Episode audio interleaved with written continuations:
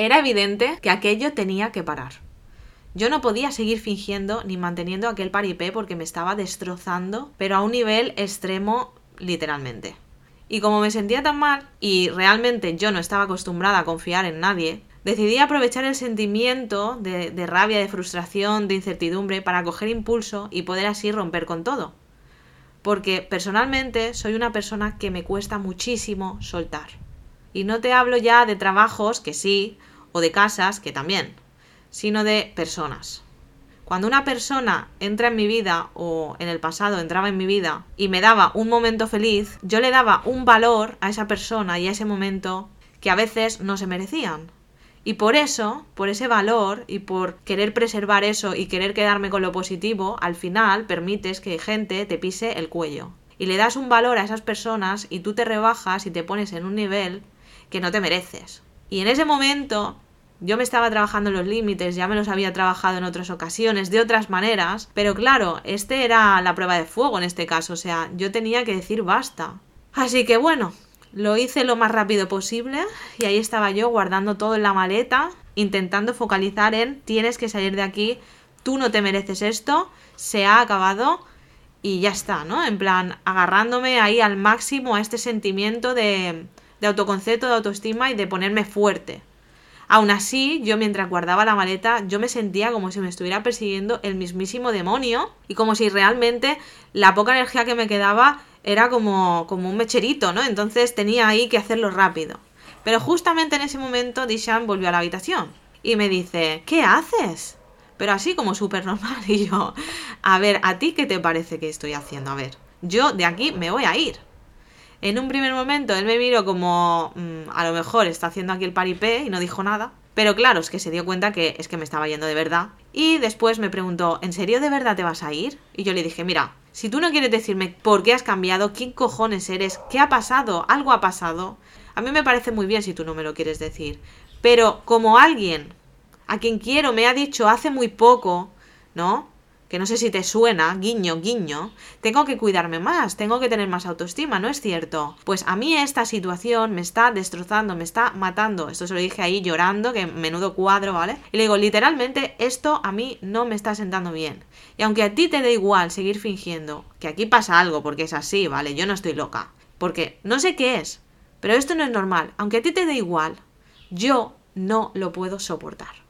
En ese momento él se acercó un poco, pero no, no se acercó a, a, mí, sino se acercó nada, un par de pasos y me dice, a ver, es que yo no quiero que te vayas. Y le digo, vale, pero ¿me vas a decir que de verdad no pasa algo? ¿Me lo estoy inventando? ¿Todo esto está en mi cabeza? ¿Son currucucucus míos o qué? Le digo, ¿realmente crees que esto es una situación normal? Que no me has tocado, chaval. Que estamos en una puta cama, estamos aquí solos y no me has ni tocado el codo, colega. Le digo, es que me lo estoy inventando. Digo, porque de verdad no es así, no me lo estoy inventando. Y por mucho que digas que no pasa nada, aquí pasa algo. Digo, es que quién coño eres, que no sé quién eres, no sé quién tengo delante. ¿Qué te ha pasado? Y entonces me suelta. Aunque no me guste, yo entiendo que te vayas.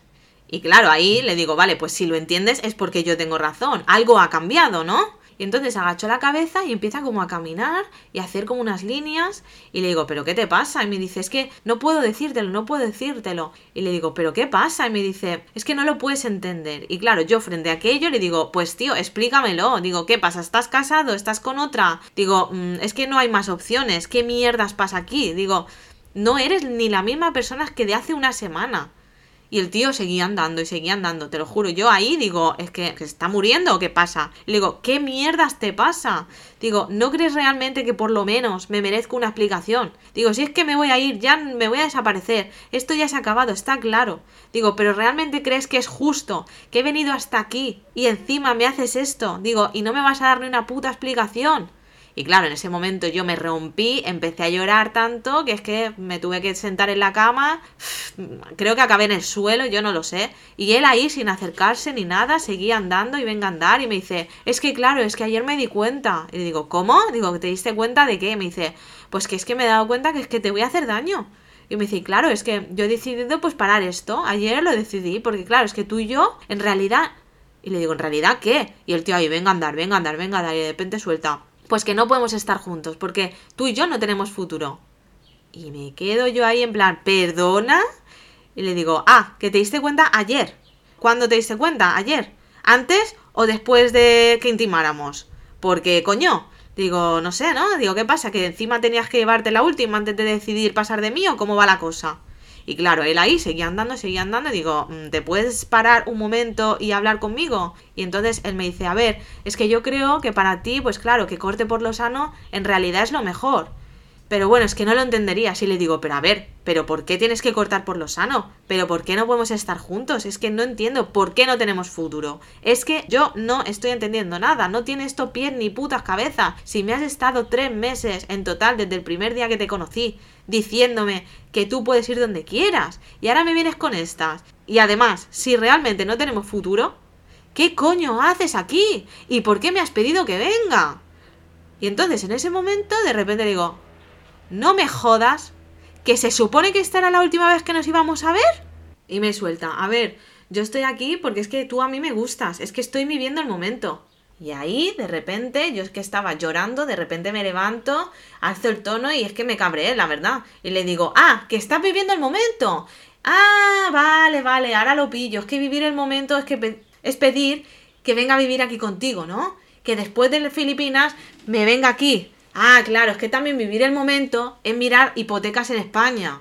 Claro, claro, eso también. Ah, y también decirme que me quieres, ¿no? Todo esto es vivir el momento. Coño, digo, tu momento es un poco largo, ¿no? Digo, a ver, no era necesario todo esto, me lo podrías haber dicho desde un primer momento. Es más, realmente no hacía falta que yo viniera hasta aquí para esto, chaval. ¿Sabes? Tú lo que te pasa es que eres un puto mentiroso. Claro, el corazón ahí me iba a tope, yo no podía respirar, había confiado en él, yo le había contado mi pasado, mi historia, él sabía que llevaba años, pero años, sin confiar realmente en nadie, sin abrirme, y él me había pedido una y mil veces que confiara en él. Y es que le digo, es que tío, digo, tú has conocido a alguien, la tía del teléfono o no sé, digo, pero vamos, que ha jugado conmigo y tú eres un mentiroso. Y me dice, no, no, no es eso, no es eso. Le digo, ah, no es eso. Digo, pues entonces, ¿qué? Porque, mm, hola, digo, ¿tú qué te piensas? ¿Que me voy a ir y voy a pensar que eres súper buena persona? Si estás callado, tío, ¿te crees que puedes decirme algo peor de lo que yo estoy pensando ahora mismo? Digo, encima me vas a dejar con la duda, que ni eso me merezco. Y nada, después de 15 minutos el tío dando vueltas, que se hizo ahí casi 10.000 pasos, de repente me suelta, mira, es que mi madre jamás me dejará que me case contigo, es que tú eres una turista. Y yo, en plan, flipando a más no poder, le digo, perdona, pero si de este tema me has hablado un millón de veces tú y me has dicho todo lo contrario. Digo, ¿lo ves como eres un mentiroso? Si realmente no puedes casarte con una turista, tú me has mentido. Y otra vez le dije, entonces se supone que esta era nuestra última vez juntos. Se supone que después de hoy ibas a desaparecer. Eso era lo que me ibas a hacer. Es necesario. Todo esto por un polvo. Encima, usando hasta el nombre de Shiva, tío. Tú no tienes vergüenza, tú no tienes nada. Le digo, yo no me merezco esto. Y tú lo sabes. Y eres un mentiroso y no vas a reconocer. Porque un mentiroso no va a reconocer sus mentiras. Y es más, digo, yo no me creo lo de tu familia. Es que no te puedo ni creer esto. Digo, es que no sé qué pasa, no entiendo, pero yo me voy. Él, sin moverse, me miraba y yo con las maletas ya en la espalda, sin entender nada, no sabía ya si despedirme, no despedirme, si darle con la puerta en las narices o qué. No entendía nada. Todavía no había procesado que realmente aquel era el final. Entonces le digo, mira, adiós. No sé, es que no me lo creo, no puedo entender cómo puede ser que he venido a verte y esto ya es nuestra despedida, es que, es que no me ha dado tiempo ni a procesar nada. Le digo, bueno, imagino que ya no nos volveremos a ver, surrealistamente, ¿no? Y las lágrimas se me caían, pero a borbotones, y él se acercó y me abrazó. Y en ese momento le digo, bueno, pues el último abrazo. No puedo entender, te lo juro, no puedo entender cómo hemos llegado a esto. Digo, es que hace solo tres días me estabas diciendo que me querías y que viniera a vivir contigo. Es que hola. Y entonces yo me aparté y dije, mira, es que no entiendo nada, es que no puedo con esto. Y me dirigí a la puerta de la habitación. Y en ese momento, justo que estaba abriendo la puerta, me dice, espera, espera, no te vayas, deja que coja mis cosas y me voy contigo. Y bueno, yo esperé, pues pensé, bueno, me lo habrá dicho para acompañarme hasta la salida. Pero ni salida ni hostias. Nada más salir por la puerta, él que se quedó ahí como rezagado y yo empecé a andar, andar, andar, confundida, a más no poder, pues claro, de repente, ¿qué pasó? Pues que me perdí. Y llorando, en medio del puto sector ese, intentando encontrar la salida, no había manera, no, no había manera. Y digo, bueno, le voy a llamar. Digo, a lo mejor es que yo no lo estoy viendo, claro, era de noche, eran, yo qué sé, a ver, ahí se oscurece a las cinco y media, seis, y a lo mejor eran las 7 de la tarde, tampoco era muy de noche, pero estaba súper oscuro. Así que nada, digo, va, le voy a llamar a ver dónde está, porque, coño, necesito salir de aquí. Pues nada, que él ya estaba en el coche, que ya estaba él rumbo a su pueblo. Y le digo, tío, ¿en serio? ¿No te has ni despedido? Y así como por el teléfono va y me dice, bye, pero así, un, un, tono seco, le digo, y yo, me cago, digo, me pego un tiro que hago aquí, tío, digo, le voy a colgar.